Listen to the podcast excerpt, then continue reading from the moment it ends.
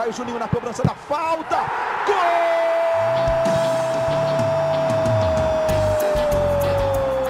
Está entrando no ar o podcast. Sabe de quem? Do Vasco! Do Vascão da Gama, do Gigante da Colina. É o GE Vasco.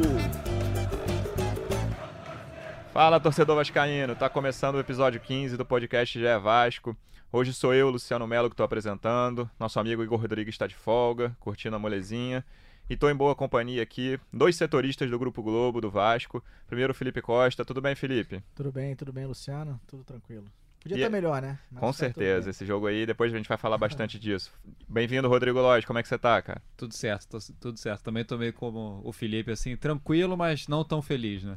É, acho que nenhum torcedor vascaíno, ninguém que acompanhou o jogo, mesmo que não seja torcedor, tá feliz com o que viu, né? O Vasco vinha fazendo bons jogos fora de casa, a gente comentou isso aqui. O último jogo, o jogo anterior fora de casa tinha sido a vitória sobre o Atlético Mineiro. E ontem o primeiro tempo, olha, me lembrou a pasmaceira daquele início de campeonato do Vasco, aquelas primeiras sete rodadas ali que o Vasco não ganhou nenhum jogo.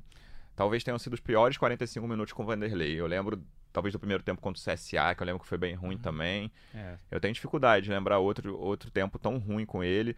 Segundo tempo melhorou um pouquinho, mas a gente estava.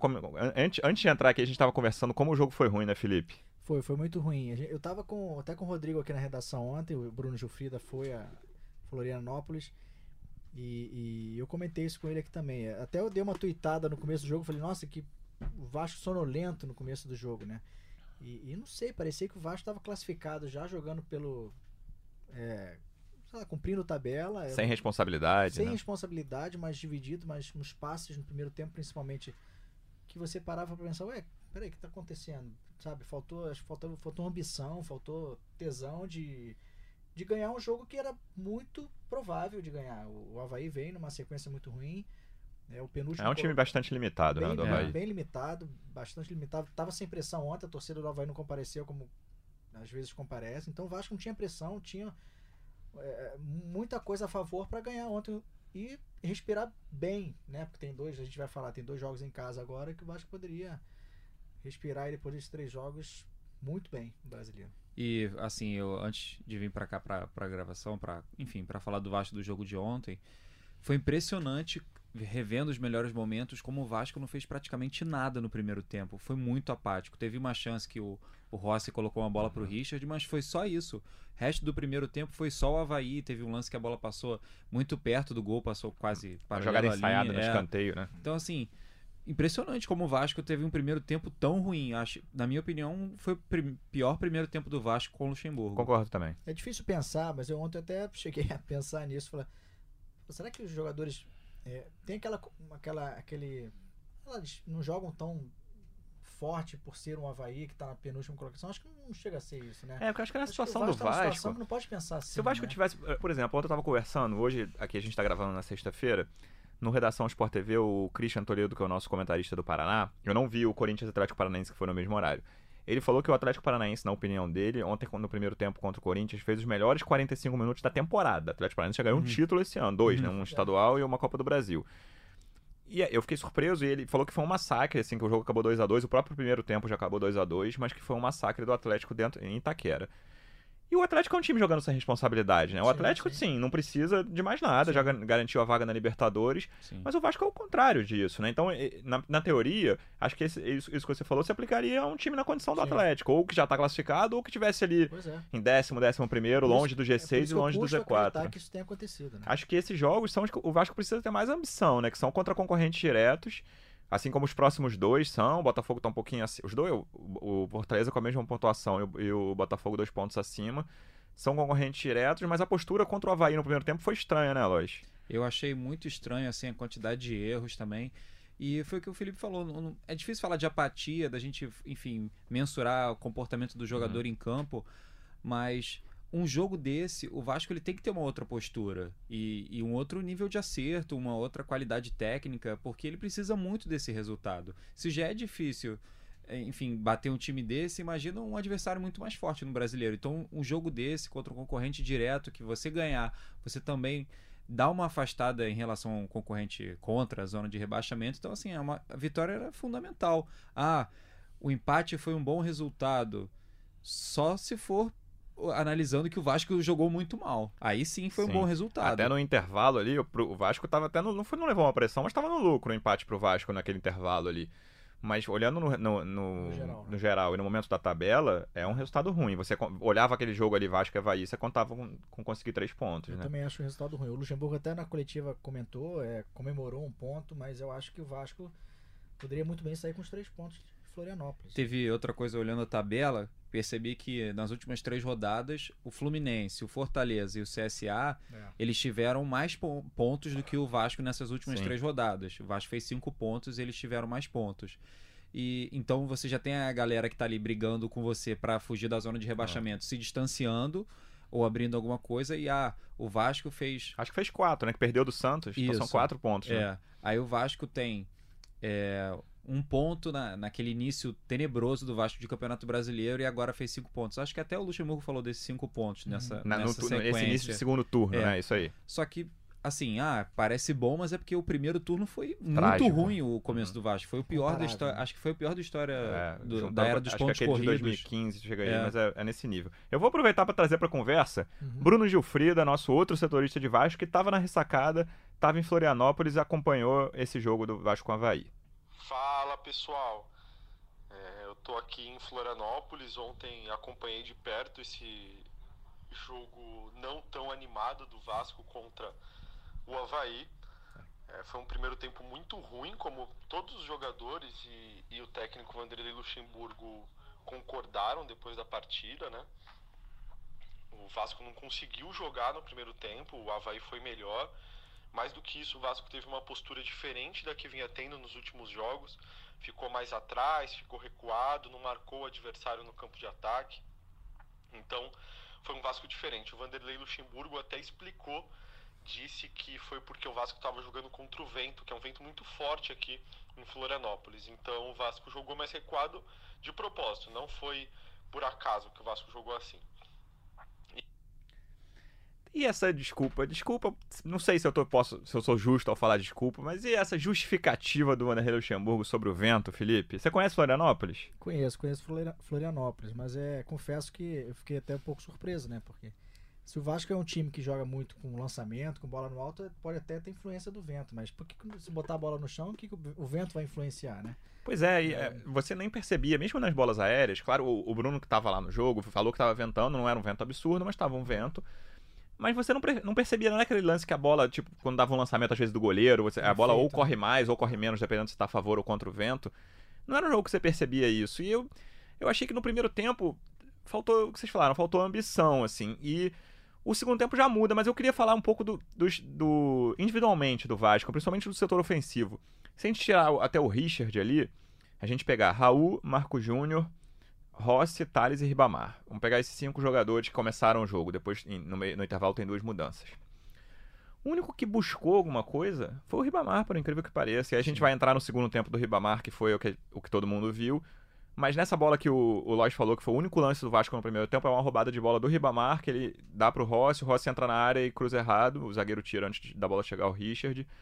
Agora, Raul, Marco Júnior, Rossi e Thales, assim, no primeiro Abaixo. tempo, o Rossi até melhorou no segundo. É. Mas esses quatro caras, no primeiro tempo, a atuação não. deles é, foi nula, assim, você não, você não os viu em campo. O próprio Raul, eu acho que estava talvez sentindo alguma coisa, ele era dúvida é. e saiu no intervalo.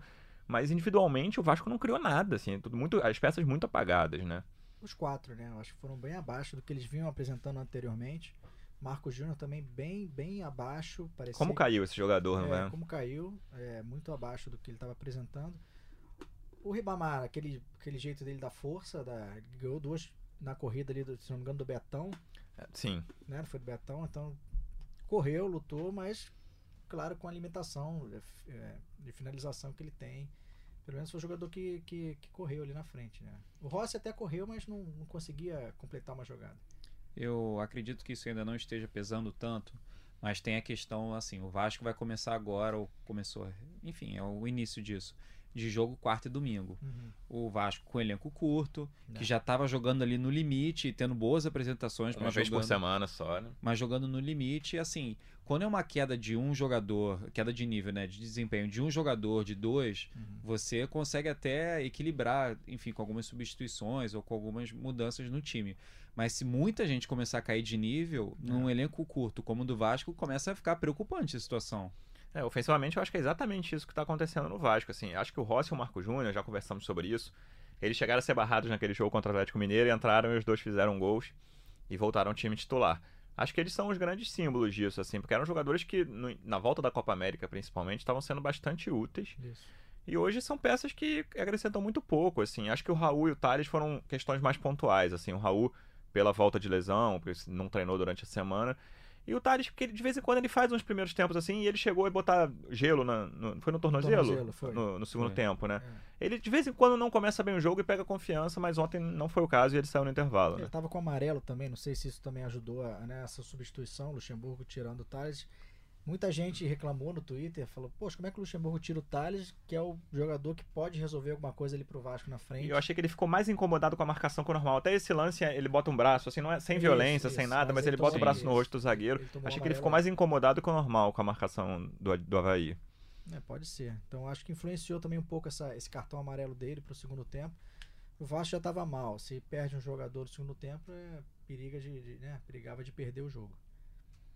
Mas eu acho que, o, o- como o Lodge falou, Rodrigo, assim, o, o que preocupa é realmente se chegar um momento em que o elenco do Vasco, que os jogadores titulares com- vão começar a sentir essa sequência de jogos, que o Vasco realmente tem uma um, um elenco não tão, né, um elenco não muito bom e vai ser difícil essa substituição.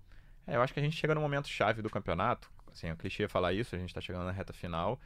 O, o Thales, você falou do amarelo, se ele fosse expulso, ele não volt- só voltaria É. depois do Mundial, porque ele faz o último jogo dele no Exatamente. domingo, em São Januário, contra o Fortaleza. Pode, se o Brasil chegar na final do Mundial Sub-17, ele fica oito jogos fora do Vasco, só volta bem pro fim. Então, é a despedida dele. E aí, para ilustrar isso, eu tô com uns números aqui, a, a dificuldade de gol do Vasco, que é o nosso próximo tema.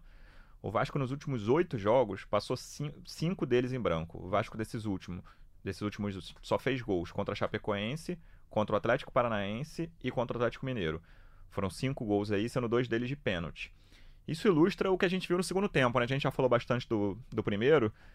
Passa aquele início, de, principalmente o início, que o Vasco foi, foi o melhor momento do Vasco no jogo, acho, ali, os primeiros 20 minutos do segundo tempo. Que dificuldade o Vasco tem de fazer gol, que dificuldade o Vasco tem de finalizar, né? O, Va- o Vasco carece muito de um finalizador, né?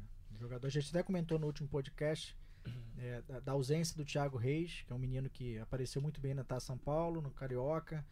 É, ele é frio na finalização, mas não tá tendo oportunidade, né? Eu não sei até que ponto o Vanderlei precisa deixar ele tanto tempo fora, né? O- ele vem testando jogadores, o Marrone já jogou ali na frente, enfim, o Thales está ali na frente, mas a coisa não tá andando, não tá funcionando, ele tem que continuar buscando soluções, até porque o Vasco não vai contratar mais um atacante. Nem pode mais. Nem pode mais porque não tem mais tempo para inscrever no, no, no brasileiro. Né? É, isso que você falou é interessante porque, por um lado, é uma coisa boa que o Luxemburgo ele tem mudado assim alguns pensamentos dele, por exemplo, em relação ao Ribamar. Foi o que ele fez. O Ribamar era um jogador que estava treinando em separado, ele voltou para o time e ele hoje é titular. Então, assim, existe a possibilidade dele rever o pensamento dele sobre o Thiago Reis, dependendo das circunstâncias. Se o time estiver precisando muito de alguém com essa capacidade um pouco mais, digamos, refinada de finalização, é, eu também não entendo muito por que ele não, não testa. É questão de teste mesmo. Não tô falando pro Thiago Reis virar titular, mas Sim, sim. de testar mais o jogador. E nesse jogo contra o Havaí, o Ribamar ele teve duas chances, ao meu ver, muito boas para fazer o gol, ele não fez. E a da cabeçada foi boa, mas enfim, ali uma disputa pelo alto é uma coisa um pouco mais complicada. Mas ele tinha que ter feito o gol ali, porque o Vasco tá precisando muito dessa vitória. É, eu acho que o raciocínio do Luxemburgo, tentando entender o que se passa pela cabeça dele, é: nas duas chances que o Lodge classificou como muito boas, será que o Thiago Reis conseguiria dar a arrancada que o, que o Ribamar deu? É, entendeu? E é. até outros jogadores mesmo. A gente, o último podcast a gente falou muito do Marrone. O Marrone é um jogador rápido, que tem habilidade, mas muitas vezes ele se enrola né, nessa arrancada com a bola dominada. E o Ribamar tem conseguido fazer isso. No primeiro tempo ontem, eu achei que o Ribamar jogou melhor do que ele vinha jogando, acertando passes que ele não costuma acertar. Mas aí o, o cara é centroavante, né? E ele vai ser cobrado pela capacidade de finalização dele. Acho que a cabeçada era o lance mais claro, mas não era um, um lance fácil, como o Lodge falou. Primeiro que ele não tem tempo de pensar em nada quando a bola passa pelo goleiro, que o goleiro tá praticamente junto dele. Segundo que tem um zagueiro marcando ele de perto. Então, eu penso assim, no que ele poderia fazer. Eu, eu concordo com vocês, eu testaria o Thiago. O Thiago fez um gol importante no... na primeira vitória do Vasco no campeonato, ali na oitava rodada contra o Inter. Uhum. Eu já tinha feito 1x0 com o Andrei, e aí é uma bola que, se não me engano, o Danilo bate a falta no travessão e o, o Thiago pega de cabeça o rebote. Um gol no, momen no, momento de maior pressão do Vasco no campeonato, que a torcida já se falava, cara, o Vasco vai ser rebaixado de novo, não ganhou nenhum jogo nos primeiros, nas primeiras sete rodadas, ele fez um gol importante. Fora aquela sequência boa do, do estadual que ele teve, né? Fez um gol até contra o uhum. Flamengo no, num clássico. Acho que dá para testar.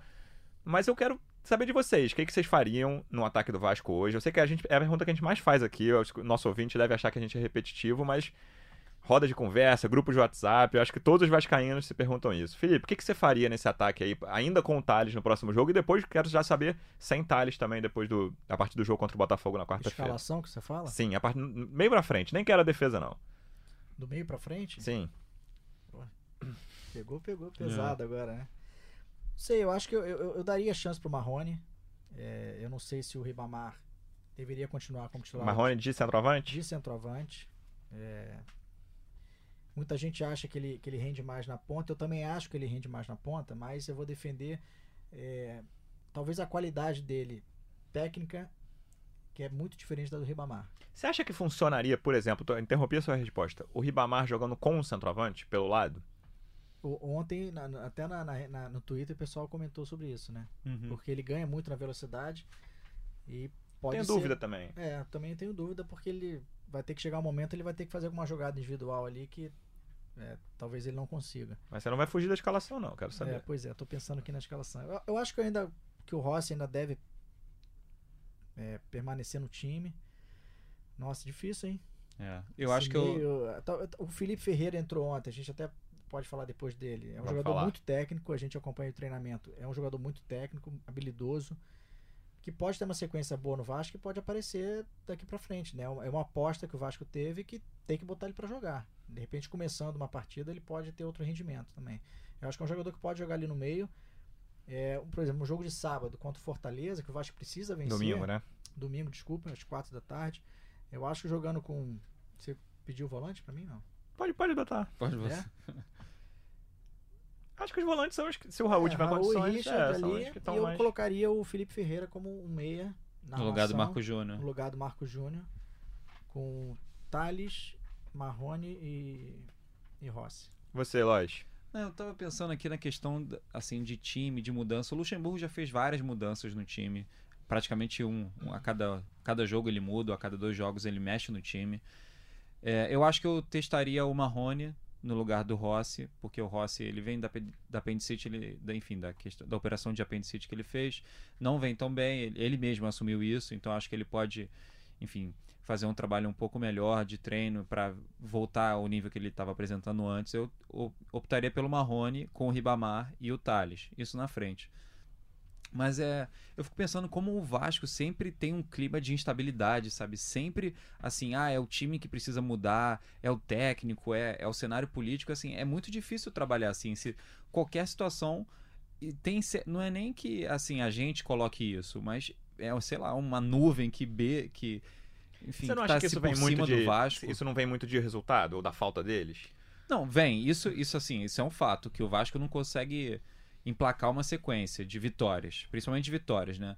A gente estava conversando ontem na redação sobre o Goiás, que, enfim, emplacou quatro vitórias seguidas. Se você parar a pensar, quatro vitórias seguidas não é uma coisa assombrosa, mas para o Vasco é uma realidade que ela não existe, o Vasco emplacar quatro vitórias seguidas nesse brasileiro. O Vasco não consegue fazer isso. E esse momento do Vasco, desde a primeira vitória que você lembrou sobre o Internacional, que o Vasco ele, ele tá três jogos sem vencer. Ah, de, depois da vitória contra o Inter, o Vasco, assim, ah, dois jogos vencia, um jogo vencia. Agora o Vasco está três jogos sem vencer. Então, assim, eu acho que é um momento um pouco é mais o, delicado. O Atlético estava atrasado, então não tá três, tá dois, né? Porque são três rodadas, mas o ah, Atlético sim. foi depois. Sim. Então, é são jogo contra o Santos e jogo contra o Havaí. Pode ser um bom sinal uhum. para domingo isso aí de não passar três rodadas é. sem vencer, né?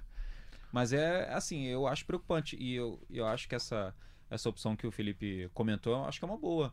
Botar, trocar o Marco Júnior pelo Felipe Ferreira. Se Uhum. É, contratou tiraria um cara Marco- essa reta final, Eu tô com o Lois, eu tiraria o Marco Júnior e o Rossi mais uma vez. Tentaria tirar os dois, como ele fez contra o Atlético Mineiro. O Vasco não, não brilhou contra o Atlético antes deles entrarem. Mas acho que os dois estão bem abaixo no momento, assim, estão acrescentando muito pouco ao time. Tenho muita dúvida sobre o centroavante. Eu acho até que ele não vai fazer isso, mas eu acho que eu testaria o Thiago Reis titular no domingo. Acho que botaria Richard Raul.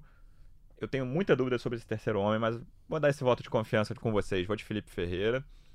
Botaria Marrone, Thales e Thiago Reis. Seria meu Um time. jogador que a gente acompanha no treinamento que finaliza muito bem é o Valdívia. Impressionante como o Valdívia bate na bola, é, é, finaliza muito bem. Poderia ser um- um- poderia ser uma solução para o Vasco nesse momento difícil, mas também não vem, não vem tendo oportunidade. Né? Ele chegou a ficar muito tempo fora até do banco de reservas, agora contra o Havaí ele foi relacionado, não entrou. É, acho que é um pouco, um pouco frustrante essa, essa, É impressionante essa vinda como- do, do, do Valdívia, que, até por ele mesmo, que é um jogador que estava precisando. é, assim como o Luxemburgo veio pro Vasco, muito fala, pô, era tudo para dar, tinha tudo para dar certo. Foi bom pro Luxemburgo, bom pro Vasco. Tinha tudo para dar certo, ia ser muito bom pro Vasco, muito bom pro Valdívia. Ele ia aparecer no clube grande como o Vasco, mas não apareceu. Antes de eu trabalhar com isso, quando de ser jornalista, trabalhar com esporte, dia treino, eu falava, cara, quando tem uns os setoristas, esses caras que vão a clube, eles falam que o cara tá treinando bem, eu vejo o cara só fazendo besteira em campo, eles estão inventando esse É. negócio, não é possível. Agora tem vídeo, cara, é. é muito mais fácil quando o treino é aberto, e no Vasco agora o treino é aberto. O Valdívia, todo mundo, não é só o Felipe, não, não, é, não é uma invenção coletiva dos setoristas do Vasco. O Valdívia treina bem, com frequência, mas a passagem dele pelo Vasco é muito fraca até agora. Quando ele entrou em campo nos jogos, ele não acho que conseguiu chegar pesa- perto de Eu corresponder. acho que né? isso que tá pesando é essa não convocação, essa não escalação dele. É, é tudo que ele tudo que ele rendeu nos jogos do Vasco até agora, é, isso tirando é, até é, tira um pouco o que ele faz no treinamento, tudo que ele fez no- no- nos jogos acaba tirando um pouco essa oportunidade, oportunidade dele no Vasco. E é uma pena, assim, porque a gente, enfim, a gente sempre espera o melhor do time, né? A gente, enfim, a gente como setorista, a gente espera que o time vá bem, porque, enfim, é questão de trabalho e tal. A gente não vai ficar torcendo contra o time. E é uma Sim. pena que um jogador que veio pro Vasco com a expectativa de jogar, de recuperar o futebol de um momento anterior da carreira dele, porque o Valdívia já fez ótimos jogos quando ele jogava pelo Internacional. E é uma pena que ele não consegue, enfim, não tá conseguindo fazer isso no Vasco. Eu queria entrar agora no período sem Thales, né? Que a gente vai começar na quarta-feira. E aí eu vou chamar mais uma vez o nosso correspondente, Bruno Gilfrida, correspondente por algumas horas, que daqui a pouco ele volta ao É. Rio, para ele falar um pouco sobre a escalação do Vasco quando o Thales se apresentar para a seleção. O Thales ontem não estava num grande dia. É, o Vasco contra o Havaí não foi bem. Saiu, ficou no banco de reservas com gelo no tornozelo esquerdo, mas o Luxemburgo disse que foi por opção. Felipe Ferreira me parece ser uma boa opção para esse tempo aí sem o Thales, enquanto ele estiver na seleção brasileira sub-17. O jogador é, não é tão de beirada quanto o Thales, ele é canhoto, joga na direita, então ele é, é, é, tem o costume de cortar mais para o meio, de buscar mais o meio de campo. E não só isso, ele é um meia, né? Então ele busca a todo momento a criação das jogadas. É, ele busca mais a bola, ele toca mais a bola, ele para, pensa o jogo. Acho que ainda está longe daquilo que o torcedor do Vasco espera, mas é um bom jogador é, dentro do panorama do time hoje.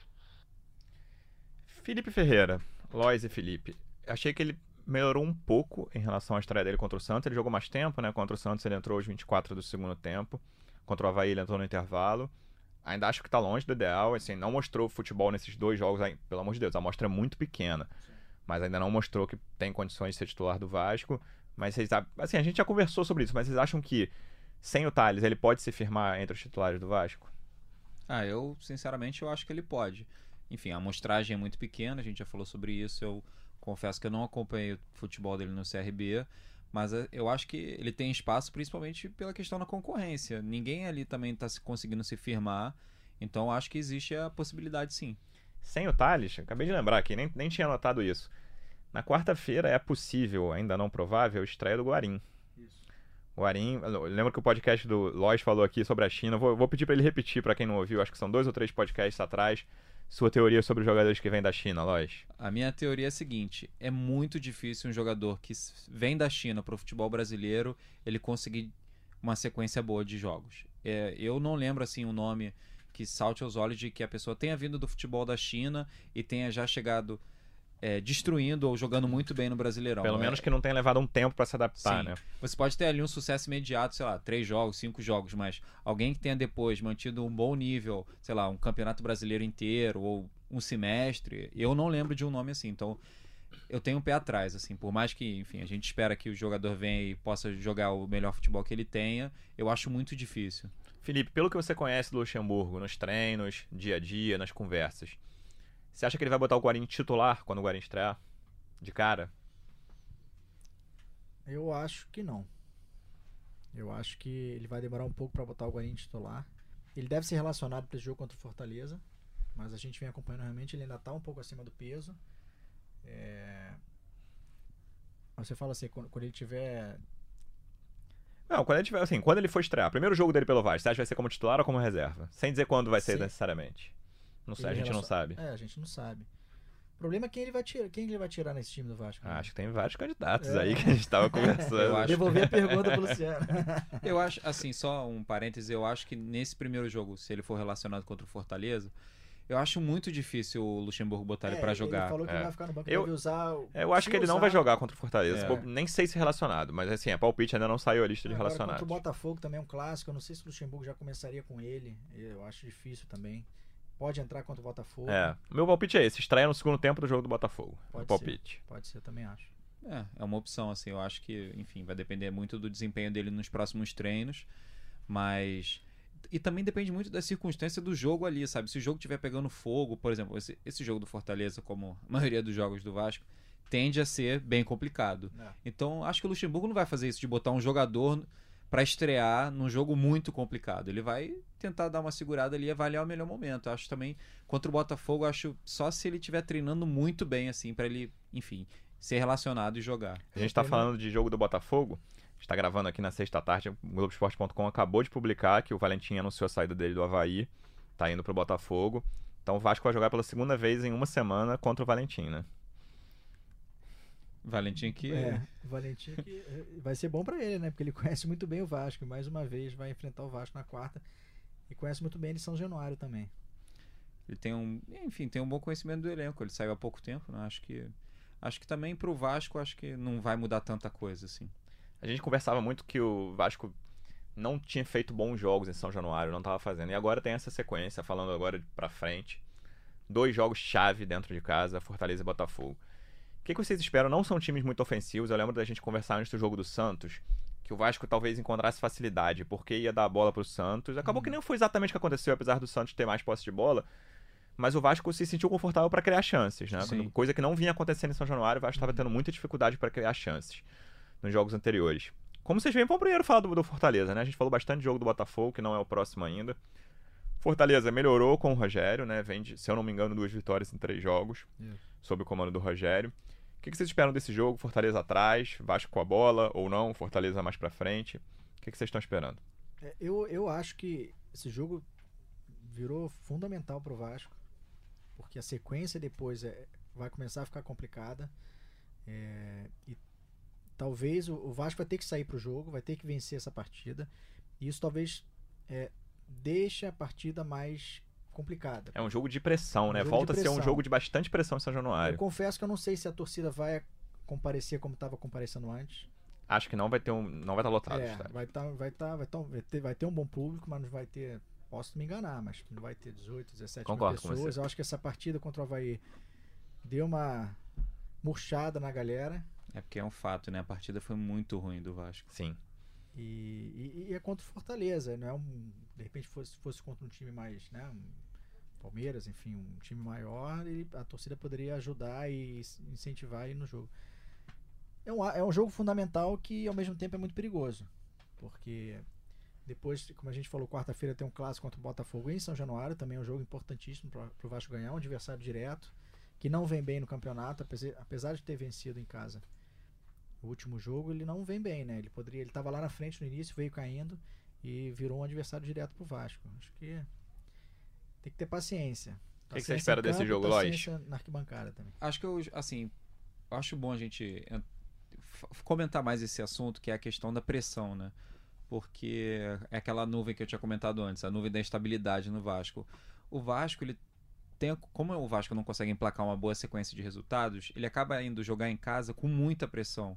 E aí fica difícil para a torcida, assim, a torcida está com expectativa de, de, um, de um ótimo resultado, além de um, um bom desempenho, de um bom resultado para tirar o time dali. Então você já cria, você dobra ou triplica a pressão em cima do time. Se o Vasco, por exemplo, tivesse vencido o Havaí, o que seria uma coisa normal, ah, teria a pressão de vencer o Fortaleza? Teria, mas ela seria bem menor do que seria o que é agora, entendeu? Agora o Vasco tem praticamente a obrigação de vencer. E aí você cria frustração atrás de frustração e é complicado. Como foi, por exemplo, o jogo contra o Bahia, que existia uma expectativa muito grande que o Vasco ir, conseguiria ganhar, enfim, por vários motivos e acabou perdendo por 2 a 0 e aquilo, nossa, deu uma murchada na torcida absurda. O que é curioso é que talvez os últimos jogos, até pelos bons resultados do Vasco fora de casa, os últimos jogos em São Januário, tenham sido de pressão menor e o Vasco não correspondeu. E o jogo com o pior resultado, o último jogo com resultado muito ruim na, antes, foi o do São Paulo, que o Vasco tinha sido goleado pelo Flamengo no jogo anterior em Brasília.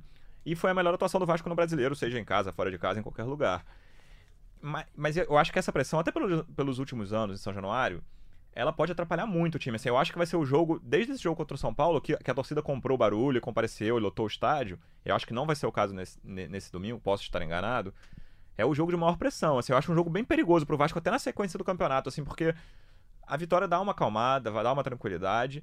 E um empate e uma derrota podem começar a complicar o Vasco de novo nessa briga, ficar uma rodada de entrar na zona, coisa desse tipo, é, depois né? o Vasco tem Botafogo, se eu não me engano. É isso. É, Internacional Inter e Ceará fora, fora, os dois. Inter e Ceará fora, e depois pega o Grêmio. Isso. Em São Januário, um time que, né, a gente sabe o potencial do Grêmio. De repente não vai utilizar o time titular, porque está nessa briga com o Flamengo na Libertadores, mas o elenco do Grêmio é muito forte. Então, assim, a gente não pode esquecer isso. Então, é um jogo fundamental domingo contra o Fortaleza. O Vasco precisa vencer para ir com moral para quarta-feira com o Botafogo e tentar vencer mais um jogo em casa. Você acha que passa essa nuvem da instabilidade, lógico, que você falou? Olha, eu sinceramente eu acho que sim, mas vai ser como a maioria dos jogos do Vasco esse ano, no Brasileirão, vai ser a duras penas. Eu acho que vai ser bem complicado, mas eu acho que o Vasco tem material humano e tem time, tem, enfim, um know-how ali para conseguir fazer um jogo melhor do que, do que foi esse contra o Havaí e conseguir uma vitória. Antes de me despedir de vocês, eu vou me despedir do nosso amigo Bruno Gilfrida, nosso correspondente que fez entradas certeiras hoje aqui desde a ressacada, tá voltando para o Rio de Janeiro daqui a pouco. Domingo tem o jogo contra o Fortaleza e o Vasco precisa de qualquer jeito voltar a vencer em São Januário, que sempre foi sua arma e nas últimas rodadas não tem sido. Um abraço aos amigos. Daqui a pouco tô de volta ao Rio de Janeiro. Valeu, Bruninho. Um abraço para você também, amigo. Volta pro podcast logo. Vou complicar mais um pouquinho o Felipe Lois aqui. Palpites pro jogo de domingo pra gente encerrar. Felipe, começando por você, que eu sei que você gosta. É, o último eu falei que ia ser 1x0 Vasco, né? Vou repetir 1x0 Vasco. Gol de quem? Rapaz, gol de quem? Gol de quem? eu vou de. Vou de talho de novo. Lois. 1x0 também. Gol de quem? Pikachu. De pênalti? Pode ser, vai. Redenção dos pênaltis. Acho que vai bater o Danilo se Eu tiver também pênalti. acho que vai bater o Danilo. Acho que ele não bate, a torcida vai pedir, né? Lembrando que vo voltam o Marrone, né? E Leandro Castan. Então, Nossa. Isso. Muito importante pro Vasco. O Ricardo nem fez um jogo ruim, não, né? Não, Mas não. o- Os dois não o, o Castan né? é, é fundamental no elenco. É. Felipe, muito obrigado. Até a próxima, amigo. Até a próxima. Vamos ver se a gente fala de coisa boa na próxima. tá difícil. Lois, aquele abraço. Volta logo também. Grande abraço e semana que vem tem clássico. Valeu, pessoal. Até segunda-feira. É o GE Vasco.